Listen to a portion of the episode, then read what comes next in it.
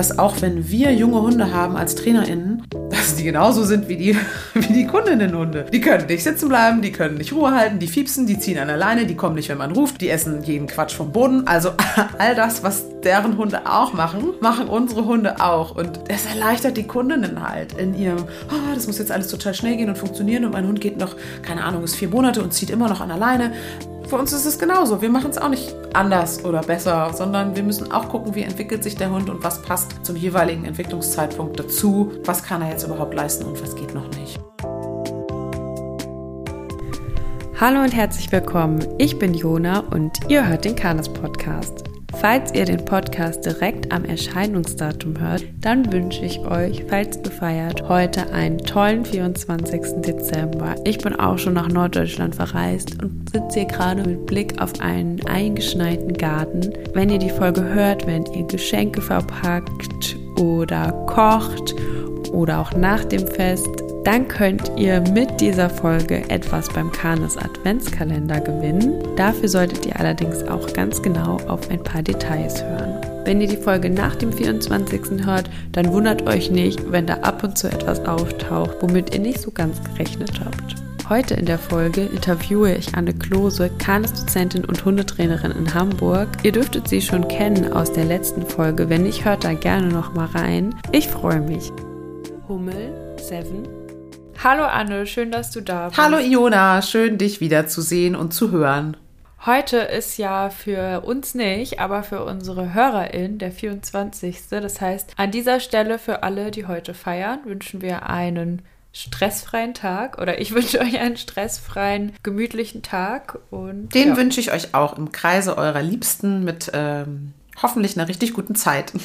Und gutem, und Essen. gutem Essen, ja, ganz wichtig. Unbedingt. Und zwar wollen wir heute über das Thema Hundetrainer in Hunde reden, was viele HörerInnen auch sehr interessiert. Also da kamen sehr, sehr viele Fragen zu und sehr viel Feedback. Es ist irgendwie so ein spezielles Thema auch. Da würde ich gerne erstmal von dir wissen, welche Rolle nehmen denn deine Hunde so in deinem Hundetrainerinnenalltag ein?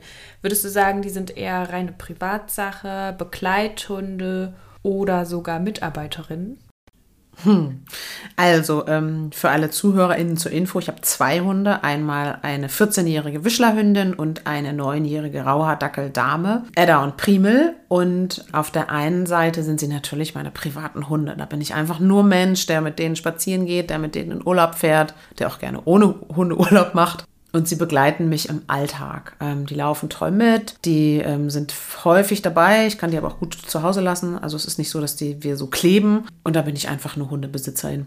Auf der anderen Seite sind sie natürlich auch bis zu einem gewissen Alter zumindest meine MitarbeiterInnen gewesen oder noch. Und jetzt ist gerade so ein Punkt, wo ich theoretisch einen neuen Hund bräuchte, um den einfach einzuarbeiten. Also einzuarbeiten in Anführungsstrichen. Da meine alte Lady aber noch da ist und die darf in Ruhe äh, altern und gehen, wenn sie möchte, kommt im Moment einfach kein neuer Hund ins Haus, sondern die sind beide noch da und dürfen, dürfen so weitermachen, wie sie sind. Also geht sie jetzt in Rente? Ja, die, die alte ist schon, die ist schon längst in Rente die ist schon lange, die kann nicht mehr. Die ist einfach, kann nicht mehr so gut gucken und hört nicht mehr und dadurch wird die einfach unsicher und Gruppen stressen sie und die mag das einfach nicht mehr und dann äh, nehme ich die auch raus. Und die schläft gerne im Auto und schläft gerne zu Hause und ist einfach ein bisschen ruhiger geworden. Ist eine, eine Omi halt. Du hast gesagt, sie sind auch deine Mitarbeiterinnen. Mhm. Bekommen sie denn Gehalt? Selbstverständlich. Futter und Kost und Logis for, also Kost und Logis for free. Eine Zuhörerinnenfrage, die ich ganz spannend fand, ist, macht man sich als Trainerin mehr Druck, dass der eigene Hund erzogen ist? Erzogen in Anführungsstrichen, beziehungsweise funktioniert. Funktioniert auch in Anführungsstrichen. Da kann ich nur von mir und meinen MitarbeiterInnen sprechen, dass das zu Anfang ein totales Thema ist, weil ich einfach damals wollte, dass meine Hunde in Anführungsstrichen funktionieren, gut aussehen, weil ich auch dann einfach ein harmoniesüchtiger Mensch bin, der ungerne aneckt und wenn dann der Hund nicht funktioniert und, und, und. Also ich hatte zu Anfang wahnsinnigen Druck, dass mein Hund funktionieren muss, um einfach ein gutes Bild nach außen zu haben. So, das war damals. Das hat sich im Laufe der Zeit ganz toll verändert. Kurze Zwischenfrage erstmal. Ja. Was bedeutet überhaupt gut erzogen? Ähm, Für die Allgemeinheit bedeutet zumindest aus meinem Blickwinkel gut erzogen erstmal, dass der Hund gut funktioniert, dass er Kommandos befolgt, dass der Rückruf aus allen Situationen funktioniert, dass er unauffällig im Alltag mitläuft, dass er eine gute Frustrationstoleranz hat, dass er, weiß ich nicht, vielleicht einen kleinen Radius hat, dass er sozial kompatibel ist mit Mensch und Hund. Und letztendlich für mich bedeutet Erziehung Sozialkompetenz. Also hört der Hund zu, wenn ich mit ihm spreche, nimmt er mich ernst, nimmt er meine Grenzen ernst und was für mich beim gut erzogen einfach total wichtig ist, zu gucken, was habe ich denn da überhaupt für eine Persönlichkeit? Habe ich halt so einen, so einen Oberknaller, der es schafft, sich im Alltag zusammenzureißen und nicht irgendwie irgendwo reinzubeißen, würde ich sagen, Mensch, gut erzogen. Oder habe ich halt einen Hund, der funktioniert im Alltag total gut, macht alles, ist aber eine totale Jagdsau.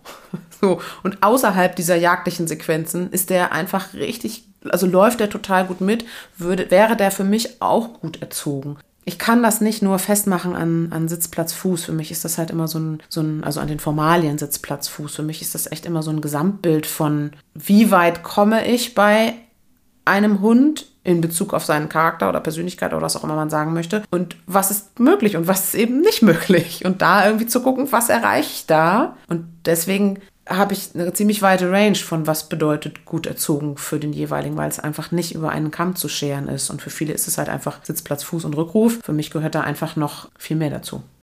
Mhm. Wir waren aber eigentlich bei, am Anfang bei dir war es wesentlich mehr Druck, als es sich dann verändert hat. Ja, im Laufe der Zeit bin ich doch tatsächlich milder geworden. mit mir und mit meinem Hund. Und ähm, heute macht es mir nicht mehr Druck, wenn mein Hund nicht gut erzogen ist. Und äh, da kommen wir vielleicht später nochmal zu. Gerade Kunden sind halt auch einfach unfassbar entspannt, wenn der Trainerhund jetzt nicht die super 1A-Leistung da zeigt, sondern einfach auch mal das Eichhörnchen jagen geht, zum Beispiel.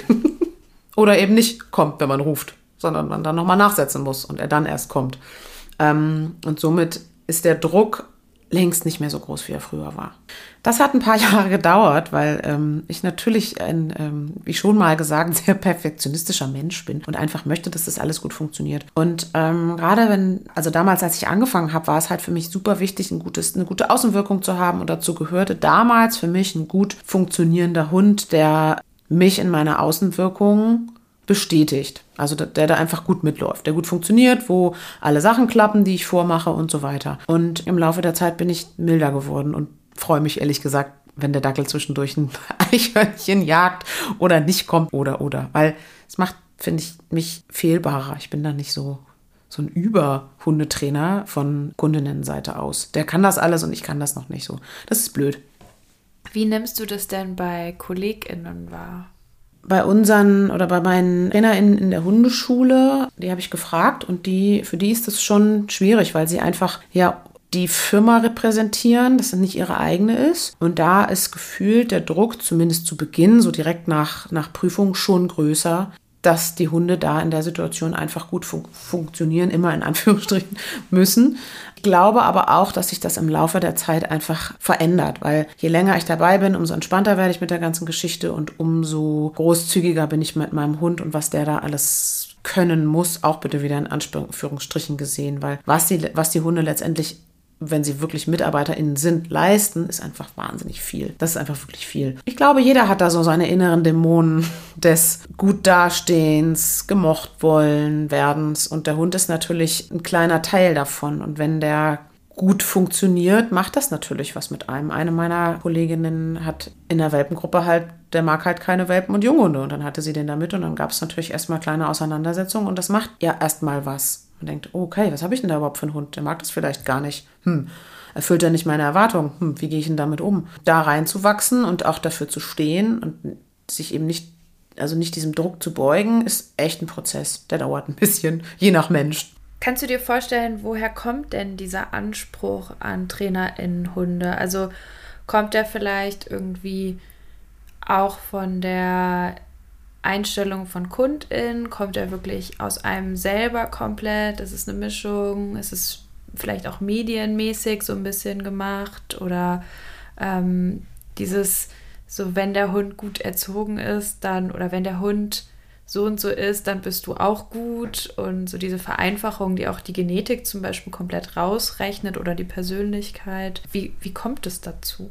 Ich glaube, die Ansprüche kommen viel von außen und von innen. Und es sind häufig halt die Bilder von gut funktionierenden Hunden, die in den Medien natürlich kursieren. Und es muss ja immer alles funktionieren. Und die Hundeschule muss gut aussehen. Und Image muss sich gut verkaufen, weil letztendlich leben wir ja davon. Und, und für mich hat sich das im Laufe der Zeit dahingehend verändert, dass mir die Hunde immer noch, also mir ist es immer noch wichtig, dass sie gut erzogen sind, aber es ist nicht mehr so wichtig, weil wenn ich die Menschen gut erreiche, ähm, dürfen meine Hunde auch Fehler machen und ich kann das ja auch gut erklären und könnte mir vorstellen, dass der Hund ein Aushängeschild ist, wenn du als Hundeschule neu anfängst, möchtest du natürlich Kunden generieren und gut dastehen. Ich könnte mir vorstellen, dass wenn du nicht fein mit dem bist, was du hast an Hundetypus, sondern einfach etwas brauchst oder von dem du das Gefühl hast, dass es nach außen hin ein guter Hund ist oder ein Vorzeigehund, dass das einfach auch nochmal Druck macht.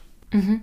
Ja, da wäre auch so die Frage, wenn es einem so einen großen Druck macht, holt man sich dann extra einen Hund, der gut nach außen hin aussieht, ja, um sich da gut zu fühlen in der Arbeitssituation? Oder wie findet man da einen Kompromiss? Oder ist das ein Teil, der die Entscheidung mit beeinflusst für einen Hund? Oder sollte man sich da eher von frei machen und gucken, was braucht man als privater Privatmensch oder worauf hat man Lust als Hund?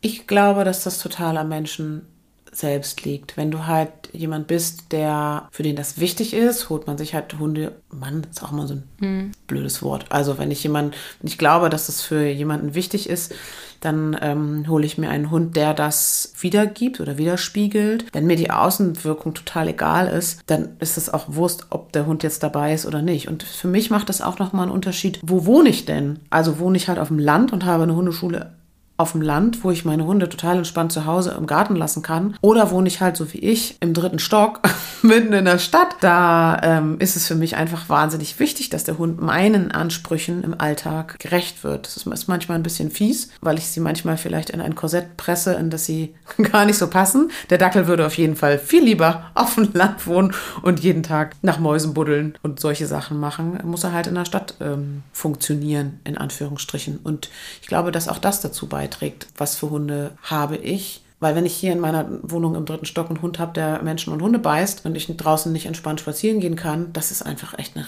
super hohe Belastung für, also emotional hoch. Mhm. Das ist schon schwierig. Also das stelle ich mir echt schwierig vor. Ja, auf jeden Fall.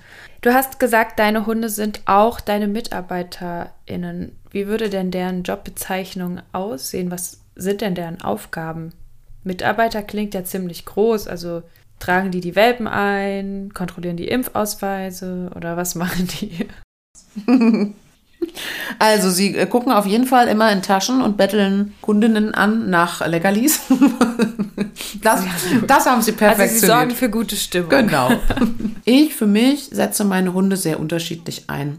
Also meine alte Hündin, bevor sie in Rente war, natürlich, ähm, jetzt kommt die nicht mehr mit, weil das ist für die zu stressig. Darf jetzt ihren Lebensabend zu Hause und in der Freizeit genießen. Ich habe ganz, ich gucke ganz genau hin, wo und in welcher Weise die mich unterstützen können. Und ich muss halt immer ganz genau gucken, was kommen denn da überhaupt für Leute oder beziehungsweise Kundinnen zu mir in die Beratung. Ähm, und je nachdem setze ich die Hunde ein oder auch nicht. Das heißt, wenn ich zum Beispiel mir eine Hundebegegnung angucken will, das heißt, eine Kundin, eine Kundin kommt und bringt ähm, ihren Hund mit und sagt, der pübbelt, gucke ich mir natürlich erstmal an, was können die Auslöser sein und wenn das andere Hunde sind, sind Hündinnen, sind Rüden, was auch immer, dafür nutze ich meine Hunde schon, um zu gucken, wie sind die denn, aber einfach nur um zu beobachten, wenn es später darum geht, wirkliche... Also einfach, weil du einen Hund brauchst, könnte jetzt aber auch ein extern dazu bestellter Kundenhund sein. Ja, oder? genau, das wollte ich nämlich gleich sagen, wenn wenn ich zum Beispiel sowas habe, also ich bin im, am Ende meines Trainings angekommen und es geht mit dem Kunden in den tatsächlichen Konflikt, also ähm, Pöbeln an der Leine,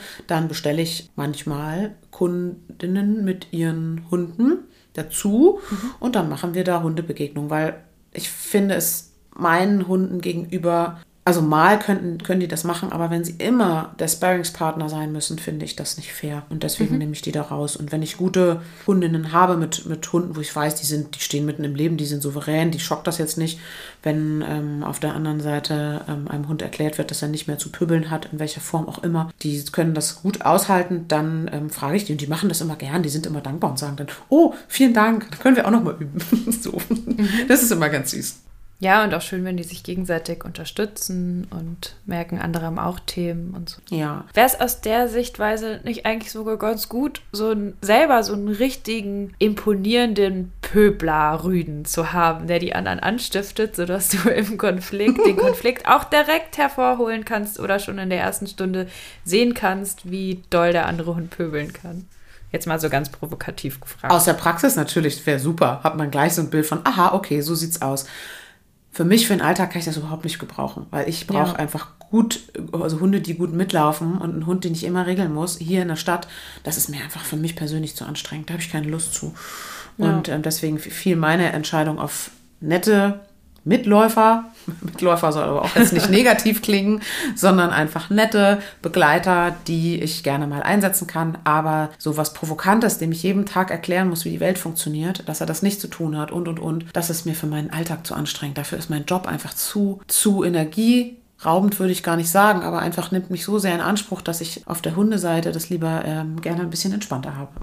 Nur so, um hervorzuheben, die Mitarbeit heißt ja, also könnte ja auch ganz, ganz anders aussehen und ganz andere Formen annehmen, vielleicht. Ja, ähm, in Junghundegruppen zum Beispiel haben wir jetzt gerade eine Mitarbeiterin, die hat auch einen jungen Hund mit und den hat sie mit in Junghundegruppen genommen. Und es war für Kunden, da fand die Mitarbeit eher auf der emotionalen Ebene statt, Ebene statt total entspannend zu sehen, dass auch wenn wir junge Hunde haben als TrainerInnen, dass die genauso sind wie die, wie die Kundinnenhunde. Voll, Die können ja. nicht sitzen bleiben, die können nicht Ruhe halten, die fiepsen, die ziehen an der Leine, die kommen nicht, wenn man ruft, die essen jeden Quatsch vom Boden. Also all das, was deren Hunde Toll. auch machen, voll, machen unsere Hunde auch. Und ähm, das, finde ich, macht, das erleichtert die Kundinnen halt in ihrem, ah, das muss jetzt alles total schnell gehen und funktionieren und mein Hund geht noch, keine Ahnung, ist vier Monate und zieht immer noch an der Leine. Also das macht, nimmt halt so viel Druck raus und ich finde das Ja. total schön, das auch mitgeben zu können, zu sehen, wir, für uns ist es genauso. Wir machen es auch nicht anders oder besser, sondern wir müssen auch gucken, wie entwickelt sich der Hund und was passt zum jeweiligen Entwicklungszeitpunkt dazu. Was kann er jetzt überhaupt leisten und was geht noch nicht. Und ähm, ich finde das schön. Mein Hund, mein, mein Hund darf ja Eichhörnchen jagen in den Stunden und das erleichtert auch ganz viele Hunde. äh, äh, Kund- Kundinnen, wenn auf einmal der Hund kurz weg ist.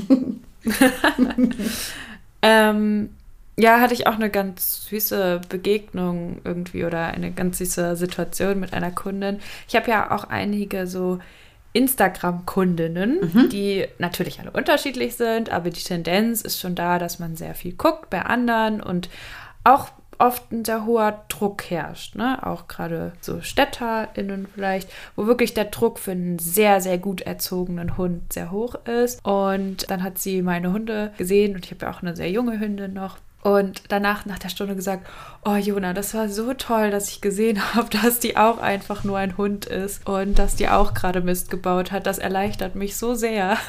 Und dann dachte ich, ja, total schön. Also da haben meine Hunde heute einen wirklich guten Job gemacht, obwohl sie mich furchtbar genervt hat, die kleine Lütte. Ähm, und ich es total anstrengend fand. Aber in dem Moment war es gut, weil ich es natürlich auch aufgeklärt habe. Also weil ich natürlich dann auch erklärt habe, so und so, sie ist jetzt das erste Mal bei so einer Stunde mit und für sie ist das eine große Sache. Die Kunden da auch sehr, sehr verständnisvoll sind, wenn man das dann halt aufklärt. Ja, das also ich finde auf jeden Fall, das muss ähm, thematisiert werden, das einfach nur so stehen zu lassen. Dann sieht das ja immer gleich so aus, als wenn das, naja, als, als wenn das so mit Fingerschnipp funktioniert. so ist es ja nicht. ähm, und du sprachst vorhin nochmal Mitarbeit an. Genau. Was auch für mich wichtig ist, ist einfach das Thema Frustrationstoleranz. Meine Hunde sind häufig, also in den Stunden, wo es passt, einfach nur dabei und sitzen halt auf dem Platz, also auf ihrer Stelle und bewegen sich nicht und gucken zu und oder legen sich irgendwie auf den Rucksack und gucken zu oder schlafen. Den Kundinnen dann den Weg dahin zu erklären, wie bin ich denn da hingekommen, dass das letztendlich so aussieht. Und ganz viele wollen das dann auch und sind dann super motiviert, auch dahin zu kommen. Und das ist so schön, die dann mitzunehmen, in diesen kleinen Schritten gut dahin zu kommen, dass der Hund das letzt- letztendlich später auch leisten kann. Äh, abhängig natürlich von Rasse und äh, Entwicklung. Aber einfach zu sehen, wo es auch hingehen kann. Und dafür finde ich, das ist auch eine Mitarbeit, einfach nur dabei zu sitzen und nichts zu machen. Und dann darüber zu sprechen, wie kommt man dann einfach dahin, dass der Hund das auch so hinkriegt und es ihm damit gut geht. Mhm. Das heißt, die Motivation, dass, dass sowas möglich ist, Ja. erstmal das zu sehen. Mhm. Ja, finde ich sehr schön. Ja. Kann ich mir aber auch vorstellen, dass es auch ein bisschen fies werden kann, wenn man zum Beispiel Trainerinnen hat, die ganz, ganz nette Hundetypen haben, im Sinne jetzt von auch so rassemäßig. Mhm. Und dann muss man natürlich auch aufklären, ähm, ne? also wenn man jetzt irgendwie seine Labrador, Retriever oder Pudel-Fraktion hat oder so, die ja auch nicht immer so sind oder die es auch lernen müssen, aber ne, und dann hast du jemanden mit einem ganz anderen Hundetyp, keine Ahnung, einem Shiba Inu oder so. ähm, und dann, ne, dass man da auch erklärt, du, das ist nicht alles nur mein Können, sondern das ist auch ein Stück weit die Genetik. Man da ein bisschen aufklärt, warum mir das einfällt, weil ich ja vorher auf Instagram eine Umfrage gemacht habe und da so gefragt habe, wie ist denn der Eindruck von Trainer in Hunden? Das waren natürlich ganz unterschiedliche Antworten, aber auch viele, die gesagt haben, oh, die sind so gut erzogen, so nach dem Motto, da kommt man nie hin. Aber auch gerade, das sind solche und solche Hunde und die sind so gut erzogen und da hätte ich am liebsten ganz, ganz laut gesagt, ja, aber das sind auch eben so und solche Typen. Und das ist mit einem anderen Hundetyp vielleicht auch ein ganz anderer oder weiterer Weg, wo man sich nicht so sehr vergleichen muss immer. Ja, also wir sprechen ganz viel oder ich spreche ganz viel in unseren Stunden über, über Rassen, über genetische Dispositionen, was geht, was nicht, über Entwicklung, wie lange braucht ein Hund erfahrungsgemäß, um das und das einigermaßen hinzukriegen. Und was halt immer noch dazu kommt, ist natürlich auch, wie häufig üben die ähm, Menschen. So, gerade bei Frustrationstoleranz. Ähm, wie häufig übst du das? So, was machst du denn da alles? Und meine Hunde sind ja von Welpe an in permanenter Frustrationstoleranz. das heißt, es geht ja los, dass sie einfach schnell lernen müssen, im Auto zu warten, an der Bank angebunden zu warten, nicht dabei zu sein, im Rahmen natürlich ihrer Entwicklung. Aber da haben wir einfach also ich habe da als Trainerin einfach, da sind wir wieder beim Druck, einen höheren Druck, weil ich mir einfach möchte, dass mein Hund relativ schnell lernt, das alles gut hinzukriegen und mich dann entspannt im Alltag zu begleiten. Voll. Ich erinnere mich ja? an, das, an den ersten Workshop, den ich bei dir hatte. und äh, mein Hund, ähm, ich den angebunden habe und der war so aufgeregt, weil er kannte diese Gruppensituation gar nicht, hat komplett durchgebellt mich natürlich richtig schön bloßgestellt. Und dann hast du gesagt, wie oft übst du diese Situation mit dem? So. Und ähm, wir haben dann ja eine Übung draus gemacht. Und dann habe ich gesagt, ja, schon oft. Also ich habe so in meinem Empfinden hatte ich mir schon Mühe gegeben. Und dann hast du gesagt, du machst das ab jetzt jeden Tag, okay? Und dann habe ich gesagt, okay. und einen Workshop später habe ich dann gesagt, ihr habt es jeden Tag geübt. und es ist wesentlich besser geworden. Ja, ja bist du richtig gut geworden. Sehr, sehr stolz ja, wieder. Da kannst du auch richtig stolz auf dich sein. Schön. Hm. Na, so viel zur, zur Genetik, aber bei mir war natürlich auch der Druck hoch, dass er mich einfach nicht nervt.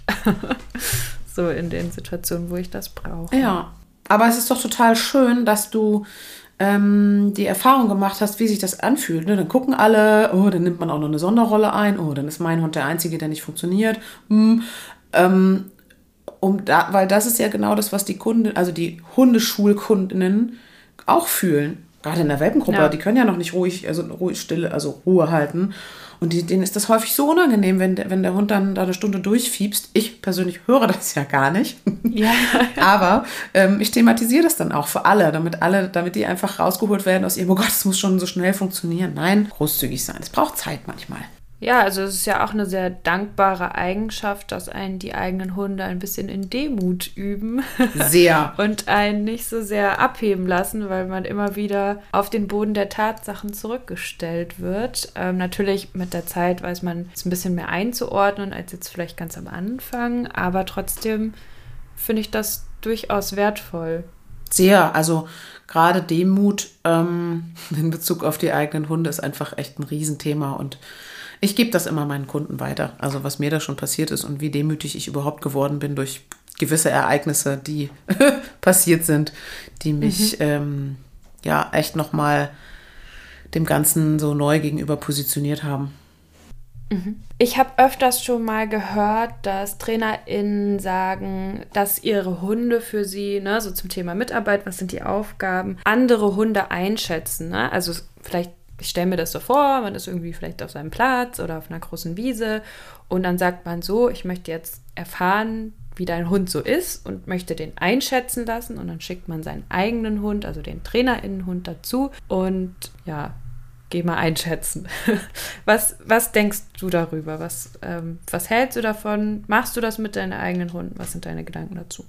Hm, es kommt so ein bisschen auf die Persönlichkeit des Trainerhundes an, ob der das leisten kann oder nicht. Und wenn er das nicht leisten kann, nehme ich den natürlich nicht mit. Ich habe meinen, also ich habe meine Hunde beide in der Welpengruppe immer mitlaufen lassen. Die alte jetzt natürlich nicht mehr, der Dackel läuft manchmal noch mit und die kann da sehr gut einschätzen, wer größenwahnsinnig ist und wer nicht und ähm, regelt die Hunde auch in der Welpengruppe. Und das empfinde ich als eine ganz schöne, ein, als ein ganz schönes Geschenk, ähm, weil man da natürlich nochmal sprechen kann über Verhältnismäßigkeiten. Also wie regelt sie das, wie macht sie das? Ähm, guckt euch das Folgeverhalten des Hundes an. Man kann da dann super Körpersprache erklären. Das heißt, ich nutze das ähm, mhm. als sehr anschauliches Beispiel für die Kundinnen der, ähm, der Welpengruppe. Und mhm. da finde ich ein mit in die Gruppe nehmen, wenn der Hund es gut kann. Und wie gesagt, alles verhältnismäßig macht total sinnvoll. Ebenso in Junghundegruppen, wenn man halt sehr und wenn es den Hund nicht total stresst. Genau, wenn es ne? den Hund also, nicht stresst. Wenn der Hund äh, Bock drauf hat, immer die Erziehungstante zu spielen für ja. die kleinen Flitzpiepen. Ansonsten würde ich das nicht machen, weil ich das sonst nicht fair finde. Ja. Selbiges gilt auch für Junghundegruppen. Auch da habe ich meine Hunde immer mitlaufen, ähm, weil die halt einfach diese ungestümen Junghunde sehr gut ausbremsen können und ihnen sehr verhältnismäßig erklären, äh, dass man alte Hunde nicht nervt. Das empfehle ich meinen Junghundekundinnen immer. Geht mit souveränen Althunden spazieren, die sehr deutlich sagen, geh mir nicht auf die Nerven. Das macht, das ist eine mhm. sehr, sehr schöne Lernerfahrung. Da finde ich das sinnvoll. Ähm, ich stelle meine Hunde nicht zur Verfügung, wenn ich einen, keine Ahnung, pöbelnden Hund habe oder wenn ich einen Hund habe, der andere Hunde niedermäht, ähm, um mir anzugucken, wie das ähm, ist. Das finde ich, das finde ich nicht fair. Das mache ich nicht. Ähm, ich habe da, ich, ich muss, das kann ich, also das muss ich echt von, von Situation zu Situation entscheiden. Ähm, aber so zu, um, um sich wirklich was anzugucken, wenn es im Aggressionsbereich ist, finde ich das für die eigenen Hunde grenzwertig. Das mache ich mit meinen Hunden nicht. Mhm. Ähm, also du, du nimmst deine Hunde mit, aber ich würde jetzt nicht sagen, dass du sie einschätzen lässt, sondern dass sie mit interagieren und eher, dass sie den Kunden etwas offenlegen. Ja. Also, was du beschreibst. Aber einschätzen wäre für mich ja irgendwie, also da kommt mir direkt so in den Kopf, also ich kann doch, ich habe doch gelernt in meinem Studium und durch Praxiserfahrungen, ähm, Hunde einschätzen zu können oder deren Ausdrucksverhalten lesen zu lassen. Und dafür brauche ich nicht meinen Hund. Also weißt du, wie ich meine? Da, da denke ich so, da, also der Hund kann vielleicht noch mal von einem anderen Blickwinkel was zeigen oder was rauskitzeln in der Interaktion. Aber sehen muss ich es alleine. Ja, sehen muss ich es alleine. Also das mache ich auch nicht. Also meine Hunde schätzen keine anderen ein. Das ist mein Job. Das finde ich ja, ne? nicht. Ne? Ähm, nee, dem kann ich nicht zustimmen. Genau. Also nochmal so, ne, weil ich ja diesen Begriff ja. des Einschätzens, also würdest du da sagen. Wie schätze ich ein? ja. Braucht man nicht. Also nee. Also dafür brauche ich keinen Hund. Nee, dafür brauche das mache ich auch nicht. Und ich finde es unfair den Hunden gegenüber. Also weiß ich nicht, das müssen die nicht. Das ist mein Job. Und ich muss das ja auch irgendwie dann weitergeben. Und nee, das mache ich nicht. Ja.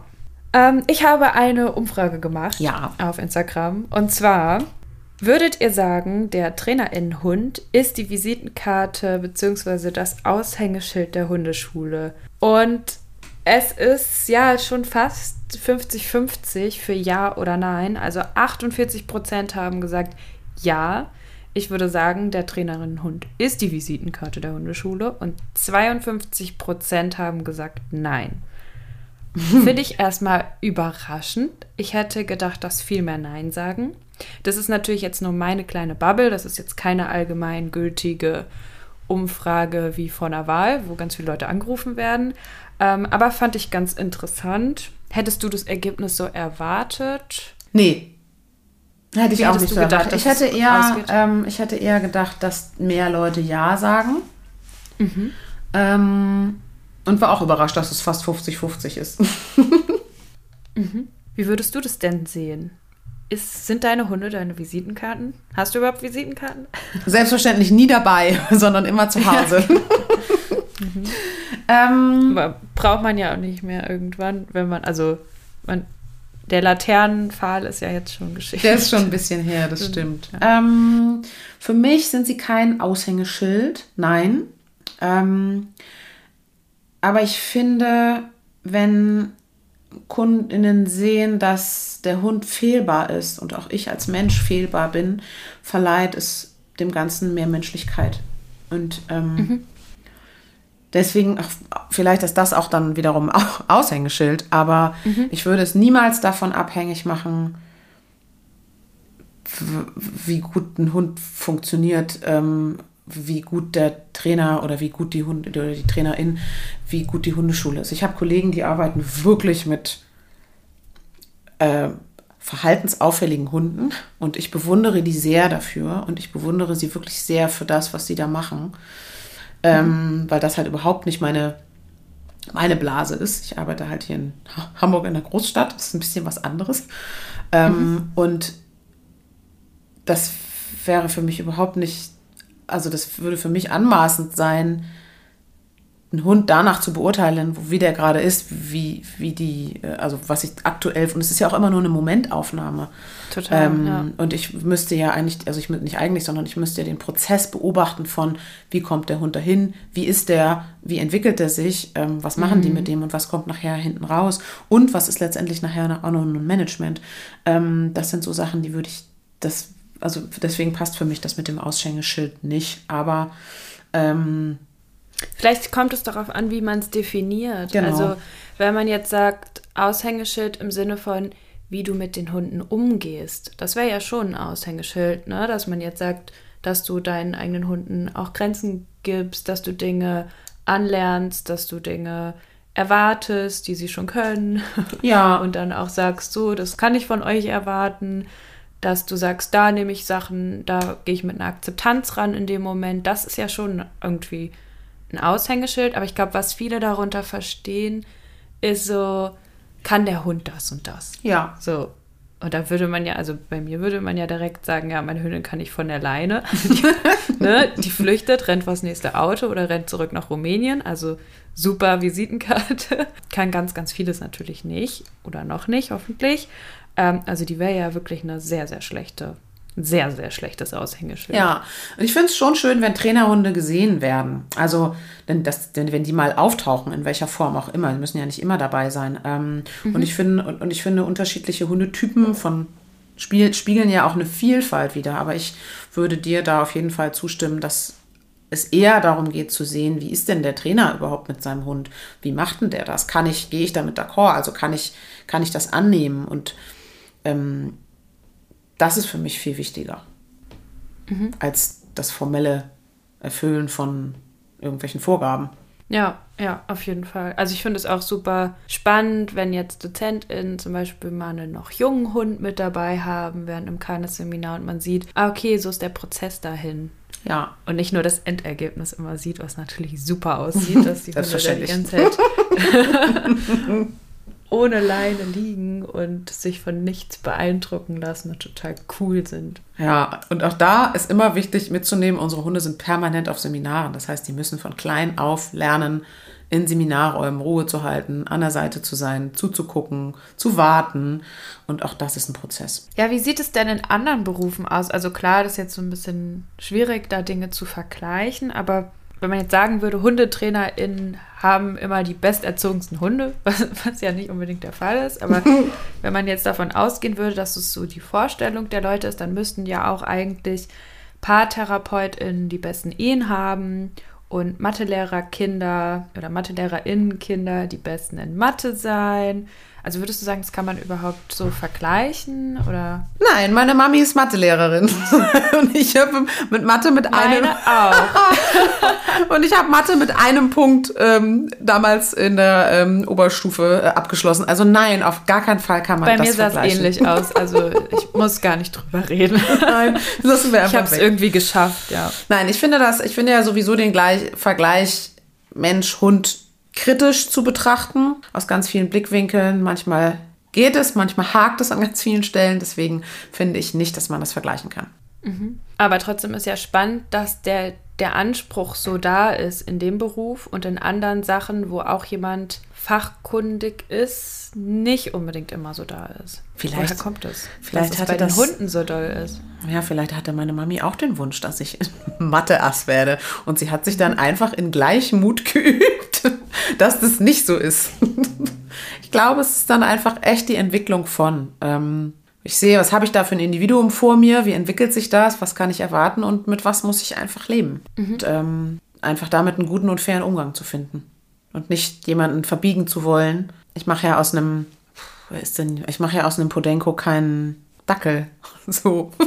Das funktioniert halt nicht. Ja, und vielleicht auch, weil Hunde irgendwie so eine, auch nur so halb dann privat sind. Ne? Wie, wie bei dir jetzt. Also sie laufen ja mit, sie sind ja Teil irgendwie Mitarbeiterin. Ja. Ähm, und ich finde es aber vollkommen legitim, auch als Hundetrainerin zu sagen, ich schaffe mir einen Hund an, der komplett Privatsache ist, den ich vielleicht mal als Beispiel nehme oder so, oder wo ich sage, das ist einfach mein privater Hund und vielleicht habe ich ganz andere Ansprüche als Kundin. Ne? Also es kann ja sein, also nur weil die Kundin jetzt von ihrem Hund will, dass er aus dem Spiel mit so und so vielen Monaten abrufbar ist, muss das ja nicht mein eigener Anspruch sein als Trainerin, sondern ich kann ja sagen, ja, der spielt einfach nur in Situationen, wo ich kein Thema damit habe, wenn ich die nicht direkt rausrufen kann. Ja, total. Ich habe ja auch total viele Kolleginnen, die ähm, einfach Hunde haben, die nicht sozialverträglich sind mit Mensch und Hund. Und dann sind die natürlich nicht dabei. Und das finde ich total legitim. Also ich muss nicht den Anspruch haben, meinen Hund mit ins Training zu nehmen. Warum? Das, diese Entscheidung darf jeder für sich selbst treffen und finde ich völlig in Ordnung. Ja. Wie würdest du das deinen KundInnen kommunizieren, wenn du deine Hunde im Training dabei hast und sie Mist bauen? Also wenn Primo jetzt Eichhörnchen jagen geht, also muss man jetzt nicht als Mistbauen definieren, du hast ja gesagt, ist okay, kannst du machen, aber ne, dann kann es ja sein, dass die, also ne, du willst ja nicht, dass die aus der Stunde rausgehen und dann irgendwie erzählen, oh, meine Hundetrainer, die hat ihren Hund gar nicht im Griff, der geht Eichhörnchen jagen. ähm, ich verkaufe, oder was nicht mal verkaufe, ich bin dann einfach ehrlich und sage, oh, ich habe nicht aufgepasst. Mist. Und sage dann auch, was ich machen müsste, um das zu verhindern. Ich kann das ja, also ich kann das abbrechen. Ich könnte das abbrechen, wenn ich ähm, wollen würde. Und ähm, ich finde, das, was ich vorhin schon mal sagte, eine Fehlbarkeit von uns als HundetrainerInnen macht es einfach viel entspannter, es macht ein viel entspannteres Gruppenumfeld, es macht ein viel entspannteres Lernfeld.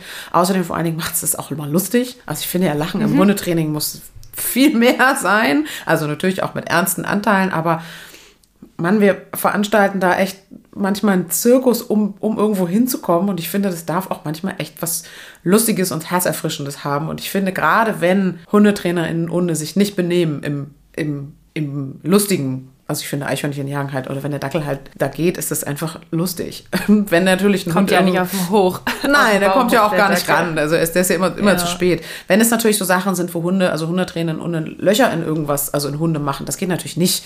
Ähm, aber Fehlbarkeit von, von meinen Hunden, finde ich, da schmunzel ich nur noch drüber und erzähle dann eine kleine lustige Story und ich merke sofort, wie sich beim Gegenüber das Bewusstsein entspannt und der dann einfach, oh, denkt, oh Gott, der Druck ist noch nicht so hoch. Und die sind natürlich auch aufgeregt. Ich meine, wenn in der ersten Stunde kommt man zu jemandem wie, wie mir oder wie dir, kennt ihn nicht und geht da mit seinen Problemen hin, das ist ja zum einen schon erstmal zu wertschätzen, dass sich jemand überhaupt traut, da Hilfe anzunehmen. Und wenn dann das alles so wow, ernst ist und das muss jetzt funktionieren, nee, dann habe ich lieber jemanden dabei, der zwischendurch ein bisschen Flachs macht und ähm, dem Ganzen so ein bisschen Leichtigkeit gibt. Und ich glaube, dadurch, dass du ja wirklich cool damit bist und es wirklich ganz genau erklären könntest, ja. kommt das auch rüber. Und weil die Grundhaltung eine andere ist, als wenn sie eigentlich super unangenehm ist und du denkst, oh nein, hoffentlich hat es niemand gesehen, dann kann man das auch nicht so rüberbringen, dass es gerade ja halt so war. ja, war. also es gab schon Momente in meinen Trainings, wo ich mich, wo ich einfach zu doll war, also unverhältnismäßig wo ich mich im Nachhinein mich erstmal bei meinem Hund entschuldigt habe und mich auch so ein bisschen geschämt habe, wo ich dachte, oh, das war jetzt auch nicht nötig, warum habe ich denn das gemacht, um zu gefallen oder irgendwie um gut dazustehen und um zu sagen oder um zu zeigen, boah, ich kann es. Das passiert mir heute fast gar nicht mehr und das ist, glaube ich, auch ein Prozess, der dann irgendwie so dazugehört, zu merken, uh, muss jetzt irgendwie auch gar nicht mehr sein oder ob das jetzt klappt oder nicht, ist auch nicht schlimm, wenn es nicht funktioniert. Mhm. Das ist ja vielleicht auch ein bisschen, wenn die Hunde älter werden, oder? Dass man da ein bisschen. Oh, wir können gerne noch einen Podcast über alte Hunde machen. Bin ich ganz weit vorne dabei. Auch noch speziell. Ne? Ja. Sehr ich speziell. Nicht, ich habe es ja noch nie so richtig erlebt. So. Das ist naja, anders. Erster Hund ist jetzt auch neun. Mhm. Also den, ja, das wird so langsam, aber ist ja ein kleiner Hund. Ja. Der wird ja 30. Selbstverständlich. Natürlich. Hast du so Beispiele oder Geschichten mit deinen eigenen Hunden, die du häufig nutzt oder die immer mal wieder kommen, um KundInnen etwas so zu verdeutlichen oder ein Thema zu unterstreichen? Also man hat ja oft so seine Go-To-Beispiele, wo man sagt, okay, da will ich ein bisschen mehr was reinbringen von mir. Hast du da irgendwas, was du mm. häufig erzählst? Ja. Was alle Hansehund-Kunden sofort wiedererkennen. Das hat mir die Anna auch schon erzählt. Ja, klar gibt es eine Geschichte. Also es ist ja, ähm, Beziehungsstrukturen nehmen ja im Hundetraining, also Beziehungsstrukturen zwischen Mensch und Hund, nehmen ja im Hundetraining einfach total viel Raum ein, weil es einfach die Basis ist für ein gutes Training. Und da ähm, nutze ich immer meinen Dackel, weil der selbstverständlich im Bett schlafen darf, wenn er sich benimmt. Und ich das dann immer merke, also das heißt immer, ich merke dann, hm, der wird draußen irgendwie so, der funktioniert nicht mehr so gut, der Rückruf klappt nicht mehr, der Radius wird größer, sie wird garstig mit anderen Hunden, sie jagt mehr. Dann werde ich natürlich immer erstmal wütend da draußen und denke, Mann, wieso klappt das nicht? Und dann merke ich im nächsten Schritt, naja, sie hat auch sehr viel Raum zu Hause und sie darf sehr viel entscheiden und ich finde sie gerade sehr niedlich und sie wird sehr viel gekrault. das heißt, sie ist zu Hause die kleine Prinzessin. Und daran erkläre ich halt, was Beziehungsstrukturen ausmachen. Wenn ich einen Hund habe, bei dem ich bei dem eine Veränderung dessen macht, dass er wieder besser funktioniert.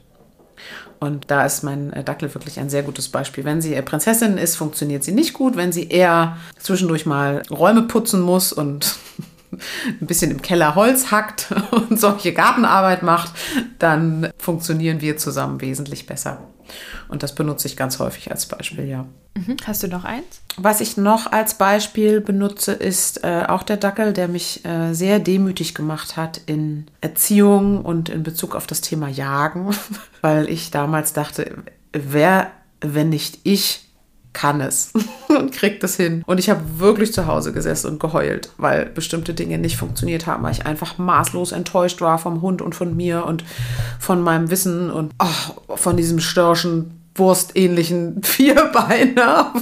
Das war wirklich keine gute Zeit, die wir da miteinander hatten. Und auch dieses Gefühl von, der Hund geht jagen und man steht eine Stunde oder anderthalb, einige noch länger, am Wegesrand und fängt halt irgendwann an zu heulen, weil äh, das neu ist. Das ist wirklich schlimm. Und das hat mich sehr demütig gemacht. Also dieser ganze Prozess des, ich krieg hin, ich krieg's hin und ich weiß, wie es geht, zu, ich, du kriegst überhaupt nichts hin.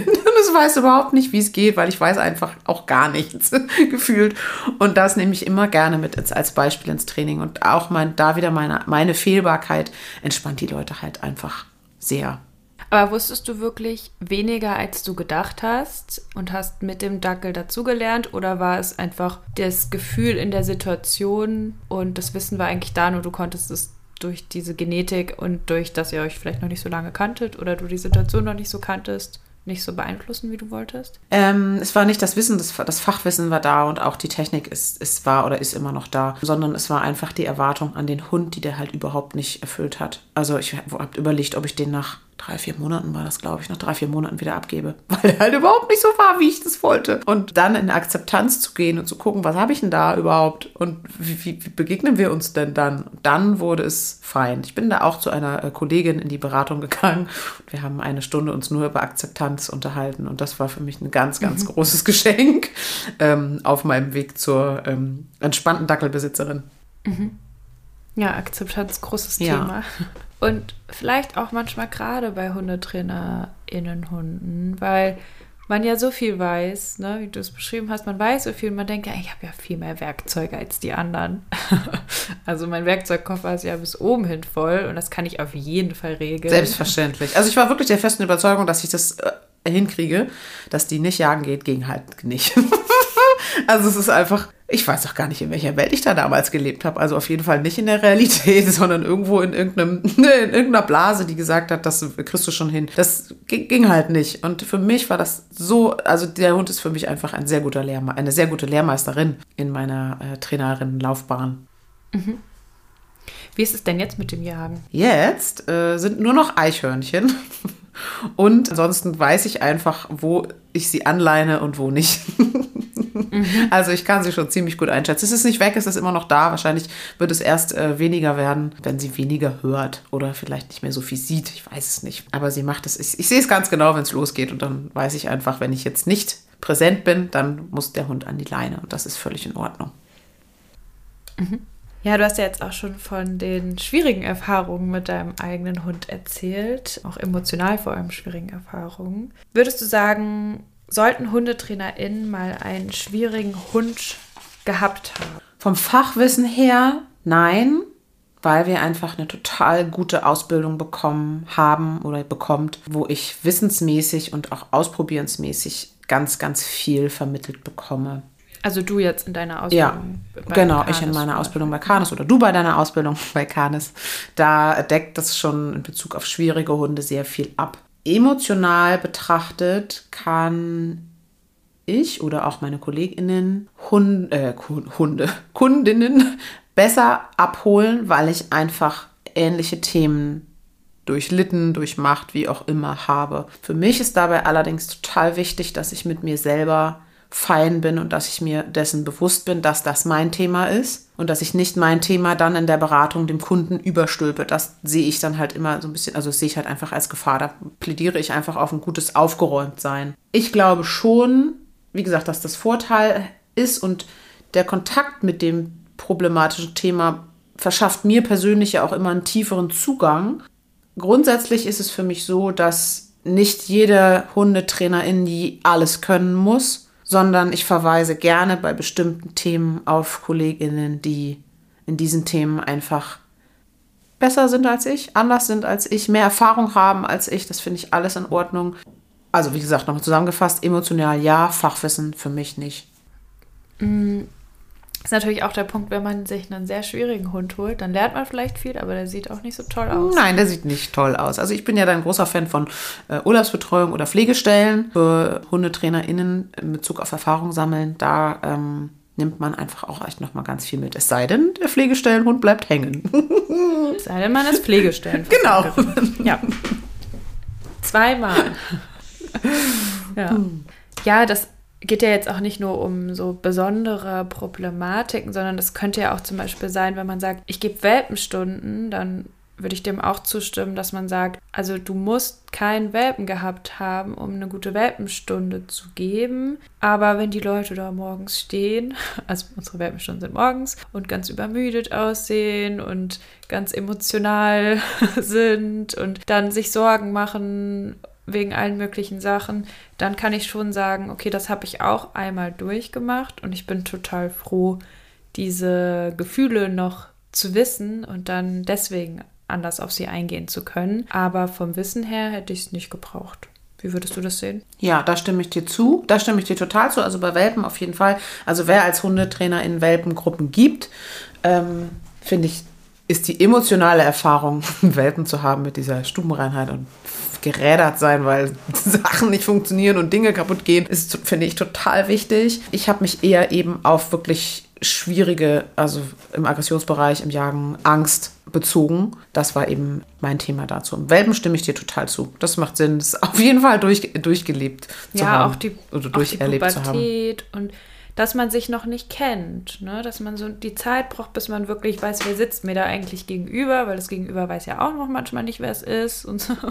Also das, ich weiß ja. nicht, sind alles so Erfahren, Erfahrungen, von denen ich total viel mitnehmen konnte, die selber in der Verantwortung gemacht zu haben. Und meine Hündin war ja auch zuerst eine Pflegehündin, also Pflegestelle sozusagen. Und da hat man auch einen anderen Bezug zum Hund. So, also man ist irgendwie ja abgegrenzter, vielleicht professioneller, vielleicht mehr lösungsorientierter, als wenn das Tier dann endgültig da bleibt und man sagt, okay, wir verbringen jetzt einige Jahre miteinander. Ja, total, da stimme ich dir zu. Machst du mit deinen eigenen Hunden manchmal Dinge vor? Also was zeigen, eine Übung, wie die geht?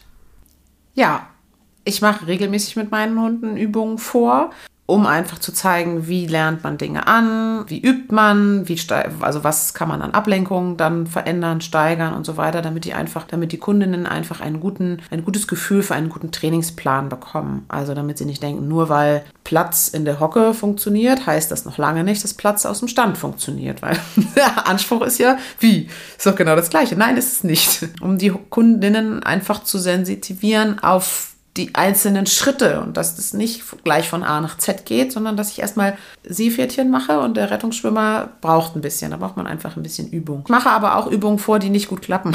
Mhm. Also zum Beispiel, ähm, wenn ich Tricks zeige und die habe die lange nicht gemacht, dann funktionieren die natürlich nicht. Und auch daran kann ich immer ganz schön Sachen erklären und ähm, es bringt auch wieder, wieder Leichtigkeit, wenn ich Sachen vormache und die klappen nicht. Mhm. So. Das ist ganz schön. Ich nutze meine ähm, Hunde auch zum Zeigen von negativen Dingen. Also zum Beispiel, wenn ähm, in der Welpengruppe sprechen wir halt häufig über Bewegungsreize, warum das nicht gut ist, warum man das nicht machen sollte und so weiter. Und der Dackel ist aufgrund des Vormachens in der Welpengruppe ein Balljunkie geworden. Oh, wow. Aber auch nur da, es ist zum, ja, ja, aber es ist zum Glück ortsverknüpft ja. und es ist nur an einen gelben, es ist richtig gut und es ist nur an einen gelben Tennisball geknüpft. Ähm, und dann zeige ich halt, wie verändert sich der Hund, wenn ich diesen Ball raushole. Was passiert hormonell? Wie kann ich das sehen in den Augen und in der ganzen Körpersprache? Also auch das darf sie. Sie ist dann immer sehr glücklich. Das sind die schönsten Welpenstunden für sie. Aber ich erkläre dann auch, wenn ich zum Beispiel am Samstag in Welpengruppen, also in Welpen- und Junghundengruppen, wir einfach über Bewegungsreize spreche und der Hund das viel vormachen muss oder aushalten muss und dieser Ball diesen ganzen Tag begleitet, muss ich aufpassen, wenn ich in der Folge ins Café gehe, ist der Hund halt eng bei meinen Füßen, weil wenn die Bedienung kommt, ist die Wahrscheinlichkeit groß, dass sie sie in die Waden beißen möchte, aufgrund der hohen Reizlage und aufgrund der hohen Erregungslage. Und das erkläre ich auch dazu. Das heißt, ich versuche schon zu zeigen, was passiert, wenn man sowas macht und was ist die Gefahr dahinter. Und da ich weiß, wenn ich ins Auto steige, ist das abgestellt und das macht nicht, dass der Hund in anderen Situationen, also die klaut keine Bälle, die hat mit Bällen so kein Thema. Sie weiß nur, ortsverknüpft Welpengruppe ist, ist Action und das kann ich damit total gut ähm, darstellen. Und da bin ich sehr dankbar, dass das so gut funktioniert, weil die Leute sind echt erschrocken. Ne? Dann gebe ich den Kunden, den Kundinnen den Ball und dann geht der halt mit dem Ball weg und der Dackel läuft einfach mhm. hinterher vom Platz runter. super. Ähm, und das ist nicht das, was der Mensch mhm. möchte. Ja, das ist echt gut, dass sie es dass sehen, statt dass man es nur erzählt. Das macht ja. ja bestimmt viel aus. Ja, ich finde, da kommt es auch immer so ein bisschen drauf an, was man für einen Hund hat, ob der auch gerne so ein Vorzeigerhund ist. Ne, ich meine, das kann man ja auch beeinflussen und trainieren. Aber ich habe ja zwei sehr, sehr unterschiedliche Hunde und meine Hündin, die ja auch noch nicht viel kann, aber sie ist wahnsinnig gerne, zeigt sie in Gruppen irgendwas vor, was sie auch noch nicht kann, was sehr gut ist, weil ich kann dann zeigen, wie ich es anlerne. Während mein Rüde es absolute Höchststrafe findet, vor anderen, also vor jungen, pubertären Rüden, sich irgendwas sagen zu machen und irgendwas zu machen, wo er nicht 100% super bei aussieht. Und den setze ich dann halt auch überhaupt nicht oft ein oder nimm den überhaupt nicht mit. Oder nur wenn ich sage, so, jetzt seht ihr das und das. Aber das muss man ja auch, äh, ist ja auch total vom Hundetyp abhängig und eben vielleicht auch was, was man noch nicht im Welpenalter erkennen kann. Nee, also ich würde immer gucken, was habe ich da für einen Hund, wie ist der und wenn der das blöd findet, würde ich den nicht mitnehmen. Das finde ich, muss ja. nicht sein. Der darf da nur rumliegen. Das heißt, es ist auch schwierig zu sagen, ich schaffe mir einen Hund an und der muss diese ganzen Sachen dann auf jeden Fall erfüllen. Ne? Wie beim Therapiehund nee, ist es ja auch also schwer haben, zu sagen, du musst das werden. Total. Wir haben jetzt ja gerade ähm, mehrere neue Teammitglieder, vierbeinig, vierbeinige Hündinnen ähm, bei uns im, im Hundeschulteam und keiner von uns weiß genau, was da so kommt und was die so mitbringen und welche Talente sie haben. Mhm. Also jetzt abgesehen von der Rasse. Und das ist ganz spannend zu beobachten, ob die da später mitgenommen werden oder eben nicht. Und das ist alles okay. Mhm. Je nachdem, was sich entwickelt. Vier. ja. Drei, drei, drei, drei. Eine Zuhörerin schreibt, haben, also, also als Behauptung, haben es etwas leichter als andere Hunde, da TrainerInnen geübter sind. Würdest du dem zustimmen, dass Trainer in Hunde es leichter haben, weil die Trainerinnen besser geübt sind im Erziehen? Ui, das ist aber eine schwierige mhm, Frage. Finde ich auch. ähm, ob sie es leichter haben, ich glaube, das kommt echt immer auf, auf darauf an, wo sie landen. Weil wenn sie bei jemandem landen, der einen sehr hohen Anspruch hat, kann es gar nicht so leicht sein, da mitzu laufen. Was, glaube ich, schon so ist, dass wir als HundetrainerInnen sehen, was für Hunde, was der Hund für ein Potenzial hat. Und wir wissen einfach viel über Entwicklung von Rassen und bestimmten Persönlichkeiten. Aber ich glaube auch, dass wir uns da manchmal selber im Weg stehen. Mhm. Also ich würde, ich würde uns da nicht als unfehlbar ähm, bezeichnen. Und ich glaube nicht, dass sie es ich glaube, es ist sowieso ein zweischneidiges Schwert. Manchmal haben sie es leichter, ja, weil sie einfach schneller Grenzen gesetzt bekommen, wo Normalhunde, also normal, in Anführungsstrichen NormalhundehalterInnen, einfach das erstmal laufen lassen würden. Aber ich glaube, uns kommt dann einfach, also mir kommt dann manchmal einfach die Perfektion, die so querschießt. Und das ist nicht immer leicht ja, für Hunde, gerade wenn sie das vielleicht gar nicht erfüllen können und wollen. Mhm. Und die Frage ist ja auch, also mir geht es manchmal so, dass wenn ich sechs Stunden am Tag Stunden gegeben habe, meine Motivation danach noch mit den eigenen Hunden zu trainieren, definitiv geringer ist, als würde das nicht mein Job sein. Dann würde ich wahrscheinlich viel, viel mehr Lust haben, noch dieselbe Übung nochmal zu machen. Andersrum kann es auch sein, dass ich eine Stunde hatte und denke, oh geil, das kann ich mal wieder mit meinen Hunden machen. Aber man ist ja doch schon sehr viel auch so draußen und mit Hunden und da ist auch so die Frage, kommen Trainer in Hunde vielleicht auch manchmal ein bisschen zu kurz dadurch? Also meine auf jeden Fall, weil meine Motivation nach sechs bis acht Stunden draußen im Regen ist null, noch irgendwas zu machen. ähm, ich habe das Glück, dass ich in einige Stunden, also auch in, in, in Einzelstunden, meine ähm, Hunde mitnehmen kann.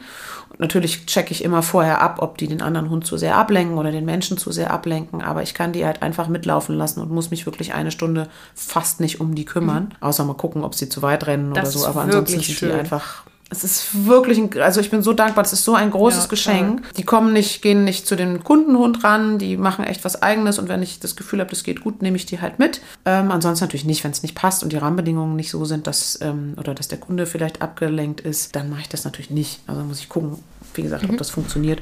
Aber ansonsten ähm, haben die dann halt damit ihren Spaziergang. Es ist dann nicht mit mir, die gibt es am Wochenende. Mhm. Genau, also ich musste daran denken, ich glaube, es gibt auch ein Seminar oder Workshop von Canis, irgendwie für, extra für Trainer in Hunde, weil die oft zu kurz kommen, wo die, wo die ja. mal alles dürfen. Und das finde ich so eine süße Idee, weil das hätte ich auch gern.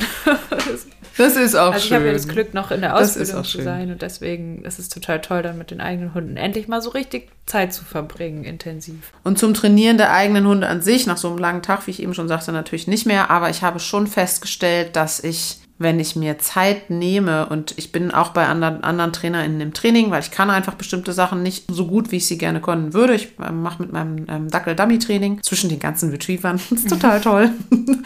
und ähm, das ist für mich wirklich Qualitätszeit und das macht zum einen was nochmal wirklich auf der Beziehungsebene zwischen meinem Hund und mir. Also es hat ganz viel nochmal verändert. Und das macht mir halt auch echt Spaß. Also zum einen, was ich in der letzten Folge schon ähm, sagte, sinnvolle Beschäftigung, die dem Menschen Spaß macht, macht halt einfach total viel aus. Und dafür gehe ich gerne bei anderen TrainerInnen ins ähm, Training. Das ist echt toll. Würdest du, also du hast ja auch schon beschrieben, du hast dich mit deinem Dackel auch beraten lassen damals, ne? Obwohl du, du das, ich weiß ja alles, so. Aber das kann ja auch sehr wertvoll sein, vielleicht nochmal einfach einen Blick von außen dazu zu holen in manchen Situationen, weil man ist ja selber auch nur Hundehalterin, auch wenn man mehr Wissen hat und mehr Erfahrung und alles. Ja, total. Also der Blick, den Blick von außen hole ich mir regelmäßig überall dazu. Also sei es jetzt im Business an sich, also Coaching in Bezug auf Mitarbeiterführung oder oder oder in Bezug auf private Themen, die ich habe oder in Bezug auf Hunde. Also ich finde Blicke von außen für mich zur persönlichen Weiterentwicklung total wertvoll und es ist natürlich nicht immer angenehm, aber ich äh, schätze das sehr, dann noch manchmal auf meine blinden Flecke hingewiesen zu werden oder einfach, wie ich Dinge verändern kann oder Ziele formuliere, wo ich hin will. Da, das kann ich natürlich für mich selbst immer hervorragend, aber ob das dann auch wirklich so ist, empfinde ich den Blick von außen da wirklich für mich total wichtig. Mich hat das, mich, mich hat das in ganz vielen Situationen weitergebracht. Mhm. Wenn jetzt ein neuer Hund einziehen würde, würdest du da nochmal, also Welpengruppe, Junghundekurs selber mitmachen oder wie würdest du das handhaben? Ich würde die mitnehmen ähm, und ich würde selbst, also ich würde sie in meine eigenen Gruppen mitnehmen und gucken, wie gut kriegt sie das dahin in Bezug auf Frustrationstoleranz, sie schnell da in, in die Ruhe kommt. Und ich würde natürlich bei meinen Kolleginnen in die Welpengruppe gehen und Welpengruppe mitmachen. Nicht jetzt einen ganzen Kurs, aber immer mal eine Stunde macht für mich total Sinn ja, ich bin dann auch einfach Teilnehmer. Ich finde das oh, total ja, schön. da muss ich nicht, da muss ich auch, da muss ich nicht selber was machen, sondern darf einfach zuhören, muss nichts erklären, kann beobachten und kann mich über meinen kleinen äh, neuen Hund freuen. Auf die Zeit freue ich mich schon mhm. sehr. Hast du denn schon eine, eine Idee, was es werden könnte? Selbstverständlich. Es wird ein Retriever aus der Arbeitslinie und ich werde zusammen mit Tanja äh, Dummy-Weltmeisterin. Abgefahren. Ich bin gespannt. Also Labrador. Ja, genau. Genau, genau. Cool. Ich bin gespannt. Ich auch. Ich auch. Ich bin ganz aufgeregt. Das dauert halt, also es hängt halt daran, wie lange der alte Hund noch sein möchte. Der darf, solange er möchte. Ähm, eine Zuhörerin schreibt, was ich ganz äh, interessant fand oder ganz schön fand, dass sie das so beobachtet. Eigenen Hund im Blick haben plus Training geben. Krass, oder? Ja, das ist krass. Also das muss, musste ich üben. Und ich habe bestimmt Stunden in meiner Vergangenheit gegeben, wo ich keine gute Beratung gegeben habe, weil ich den Hund im Blick hatte. Also da muss ich einfach ehrlich sein. Mittlerweile laufen meine Hunde halt so mit und ich muss nicht mehr auf die achten. Also ich bin genau in, da angekommen, wo ich hin wollte. Ich glaube, ich würde das mit meinem neuen Hund, wenn der irgendwann kommt, anders machen. Also dann muss ich wirklich gucken, was habe ich da für Leute, was habe ich für Stunden, weil ich finde es dem Menschen, also dem Kunden gegenüber, der zu mir kommt, nicht fair, wenn mein Fokus in der Stunde auf meinem Hund liegt, obwohl er da Geld für bezahlt. Also das geht nicht. So, und das war mir damals. Es sei denn, die haben jetzt einen Nutzen raus, weil sie eine konkrete Erziehungssituation mitbekommen, die für sie wichtig ist. Genau. Aber also zum Beispiel Rückruf mit Junghunden kann man das super nutzen, wenn man selber einen Junghund hat, um eins zu gucken, wie geht das so. Aber wenn es andere Themen sind, wo ich einfach mich um Radius kümmern muss, Wegtreue, wenn ich so einen Hund habe, der gerne weit geht, dann finde ich das dem Kunden gegenüber nicht fair. Oder ich habe halt nur der zerrt permanent mich von links nach rechts. Das geht auch nicht. Also ja, das finde ich dann, würde ich als Kunde auch blöd finden, so eine Beratung dann mhm. zu kommen. Und da vielleicht so, dass man es so ein bisschen trennt. Also man kann ja auch einfach den Kunden mal sagen, könnt ihr zehn Minuten länger bleiben, dann holt man seinen Hund nochmal irgendwie, wenn der gerade irgendwo gewartet hat oder angeleint war und dann sagt, könnt ihr nochmal äh, eine Ablenkung für mich sein oder so. Das könnte man ja ausmachen, aber dass es halt nicht von der Zeit von den Kunden abgeht. Ja, das wäre für mich sowieso eine Selbstverständlichkeit, weil die buchen mich ja quasi als, ich, ich gebe ja eine Dienstleistung und da, wenn was darüber hinausgeht, gerne immer auf freiwilliger Basis. Ähm, aber letztendlich gliedern wir unsere Hunde immer echt viel über Ruhe ein und dann geht das irgendwie so von selbst. Eine Frage, die richtig, richtig häufig kam, ich glaube, das hat viele beschäftigt, bestimmt fünf, sechs Mal. Warum haben so viele TrainerInnen Hütehunde? Vor allem aussiehst. Warum ist das so? Ich weiß es nicht. Ich, das kann ich dir nicht beantworten, Jona. Keine Ahnung. Ich glaube, jeder kauft oder, oder, oder bekommt oder holt sich den Hund, wo es irgendwie eine, ein gutes Gefühl gibt oder wo das Aussehen irgendwie das Herz anpiekt oder so. Und ich meine, nicht umsonst habe ich zwei Jagdhunde so und mag Jagen nicht. Also es passt ja auch irgendwie äh, so. Weißt du, ja. was ich meine? ähm, und ich glaube, vielleicht war es auch der Trend. Ähm, Warum haben alle Leute auf einmal Dudel? Vielleicht ist es der Trend. Vielleicht sind es dann einfach, tauchen sie einfach in Medien viel auf. Oder vielleicht sagt das Herz einfach, ich hätte gern einen Hütehund. Was auch okay mhm. ist. Ich glaube, das hängt viel so auch damit zusammen, dass häufig Leute, die Hütehunde haben, vielleicht so auch aus der Pferderichtung kommen und dann häufig da, also das weiß ich bei einigen, dass sie früher auch mit Pferden viel zu tun hatten und das aussieht ja gerade auch so, oder so Hütehunde häufig mitlaufen in Reitstellen zum Beispiel. Das ist ja so ein, eine Theorie, die ich aufstellen würde. Und ein anderer Teil vielleicht so dieses, dass es schon irgendwie ein bisschen, also dass es nicht zu einfach sein soll, aber auch irgendwie ein bisschen orientiert mitlaufen von der Tendenz her. Könnte man das sagen? Oder ist Quatsch? Vielleicht. Das Aussies gerne, ich meine, also wollen ja auch gerne alles richtig machen und haben ja auch Bock auf Arbeit mit Menschen. Vielleicht ist das ein Hintergrund. Ähm, ich weiß es nicht. Ach, da hängt es aber wieder von, vom Hund ab. Ich finde, das kann ja, man nicht also, über einen Kamm scheren. Meiner hat jetzt nicht so den Will to Please. Nein, nicht? gar nicht. Komisch. oder irgendwie so dieses, die Idee vom viel körpersprachlich arbeiten oder so. Wäre mal spannend. Ja, ich kann, wie gesagt, Spannende Frage, ich kann sie auch nicht beantworten. Ja. Müsste man mal eine Umfrage machen unter denen, die einen haben, warum sie den haben. Aber es ist, also ich finde auf jeden Fall auch, dass es sehr, sehr häufig ist, dass viele Trainerinnen Hütehunde haben, dem würde ich zustimmen. Kann ich so nicht unterschreiben. Ich sehe halt alles von bis. Und ich finde nicht, dass wir gerade einen, mhm. also zumindest aktuell nicht super viele TrainerInnen mit ähm, Hütehunden haben. Ich finde, es ist ein ausgewogenes Bild. Was was haben denn die Trainerinnen bei dir im Team so eher Mische? Ich bin die einzige Rassehunde-Fraktion da mit meinen Jagdhunden. Alle anderen haben Mixe, Mixe, Mixe. Mhm. Die einen sind gelockt, die anderen haben viel Fell, die anderen kommen aus dem Tierschutz. Da gibt es auch keine Präferenz. Miska, Kata. Ähm, ja, mein Eindruck ist so ein bisschen, zumindest vielleicht in der Canis-Bubble, dass die ersten Hunde von Canis-StudentInnen nicht selten auch mal so richtige Krawalltüten sind und auch ganz schöne individuelle Herausforderungen. Vielleicht auch bei manchen der Grund, dann die Ausbildung zu starten ähm, oder so der Stein des Anstoßes, sich da mehr mit dem Thema beschäftigen zu wollen. Also Hunde, aus denen man, mit denen man viel lernt und dann häufig irgendwann später sich dann aber auch mal sehr, sehr ja, in Anführungsstrichen nette Hunde oder nicht so die totalen Knalltüten ausgesucht werden. Würdest du dem zustimmen? Stimmt das mit deiner Wahrnehmung? Geht das kongruent? Äh, und wenn ja, wie kommt es vielleicht zu diesem Verlauf?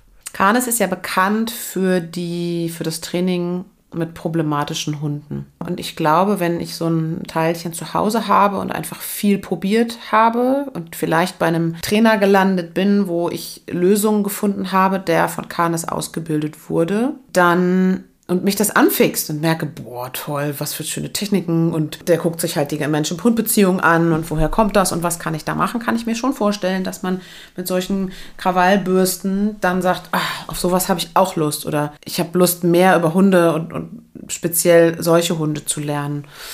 Das, daraus könnte ich mir schon vorstellen, dass solche letztendlich Kundinnen dann zu Studentinnen werden. mhm. Was aber einfach. Aber auch, dass sich am Anfang des Studiums Hunde angeschafft werden, die jetzt nicht nur die einfachsten sind. Oder der Zweithund dann so im zweiten Jahr dazu kommt. ja. Der noch mal ein bisschen was mitbringt. Ja, ich, ähm, letztendlich ist, also zumindest war es bei mir damals so, es ist ja wahnsinnig viel Wissen und das möchte ich ja auch irgendwie irgendwo anwenden und weitergeben oder zur Not auch, wie gesagt, an meinem eigenen Hund einfach testen. Und mit testen meine ich jetzt in, ne, in Anführungsstrichen, also einfach gucken, was wie geht das? Und ich könnte mir schon vorstellen, dass dann so dieser Reiz ist, ich hole mir da echt ein bisschen, ein bisschen kantigeres Teil und gucke einfach, was das mit mir macht und oh, wie ich das dann hinkriege. Da hängt es, glaube ich, einfach echt von jedem persönlich ab, ob jemand Bock hat, das sein Leben lang zu machen, weil die gibt es ja auch. Einfach Lust auf schwierige Hunde und mit denen zu leben und mit denen zu arbeiten. Oder ob ich dann merke, hm, so ein entspannter Hund ist im Alltag doch ganz nett und sich dann nach seinem ersten, nach seiner ersten Knalltüte sich halt was etwas holt, was, was einfach so nett in Anführungsstrichen mitläuft. Und ich glaube, dass so die Entwicklung da ist. Und ähm, ich habe es andersrum gemacht. Ich habe gleich den netten Hund genommen. Beneidenswert. Ja, ich bin auch sehr dankbar ja, vielleicht auch so ein bisschen, wenn man schon ganz viele Erfahrungen gesammelt hat, die einen so gereizt haben, dann braucht man es vielleicht auch einfach irgendwann nicht mehr. Nein, oder? Nein, ich brauche zum Beispiel, also wie gesagt, mein nächster Hund würde zum Beispiel kein Wischler mehr werden, weil ich einfach auf dieses Hibbelige und Wuselige brauche ich erstmal nicht mehr. Wer weiß, was kommt, mhm. aber das darf jeder selber entscheiden. Auf jeden Fall. Was können denn KundInnen wirklich über die Kompetenz der Trainerin oder des Trainers erfahren, wenn sie den Trainer oder die Trainerin im Umgang mit deren eigenen Hunden sehen? Eigentlich erstmal nichts, weil es ist eine Momentaufnahme und ich weiß nicht, was da für ein, was das für ein Hundetypus ist. Also ist das echt so ein Mäuschen, was von klein auf so sich total gut eingefügt hat, gut mitläuft, einfach entspannt ist? Oder sehe ich einfach nur, dass der Hund da vielleicht eine Stunde nett am Baum wartet, aber ich weiß gar nicht, wie der sonst so ist. Was finde ich, was ich, was ich finde ich sehen kann, ist, wie empathisch der, der Hunde, also der Hundetrainer oder die Hundetrainerin in diesem Moment mit ihrem Hund umgeht. Also wie setzt sie Sachen durch, ähm, wie regelt sie Dinge, ähm, wie großzügig ist sie, wie pingelig ist sie. Das heißt, also wie wie geht der Trainer mit den jeweiligen oder wie geht die Trainerin mit den jeweiligen Themen um und wie offen ist sie, wie offen ist er? Und da sind wir wieder bei der berühmten Fehlerfreundlichkeit. Ne? Wie, wie menschlich ist denn das Ganze? Weil wenn ich da einen Hund sitzen habe, der total perfekt funktioniert, dann ähm, würde ich das erstmal ein bisschen komisch finden. Oder wenn ich einen Hund habe, weiß ich nicht, der die ganze Stunde geklickert wird, würde ich auch erstmal denken, hä, was macht denn die da? So, mhm. würde ich auch ein bisschen komisch finden. Ähm, ich finde, es ist ein Mix aus Ganzen, aber nur aus, also nur über die Kompetenz des Trainers wie der mit seinem Hund umgeht, kann ich nicht viel sagen, weil ich weiß ja zum Beispiel gar nicht, wie geht denn der mit Menschen um. Das sehe ich ja aus der Situation ja. nicht. Und das wäre für mich ein viel wichtigerer Part. Ähm, wie Total. und wo holt der Menschen ab? Kann der die da, also kann der sie mitnehmen? Kann der begeistern? Kann der auch Dinge auf den Punkt bringen? Kann er, also ist der da einfach empathisch in Bezug auf Menschen? Das finde ich viel wichtiger. Mhm.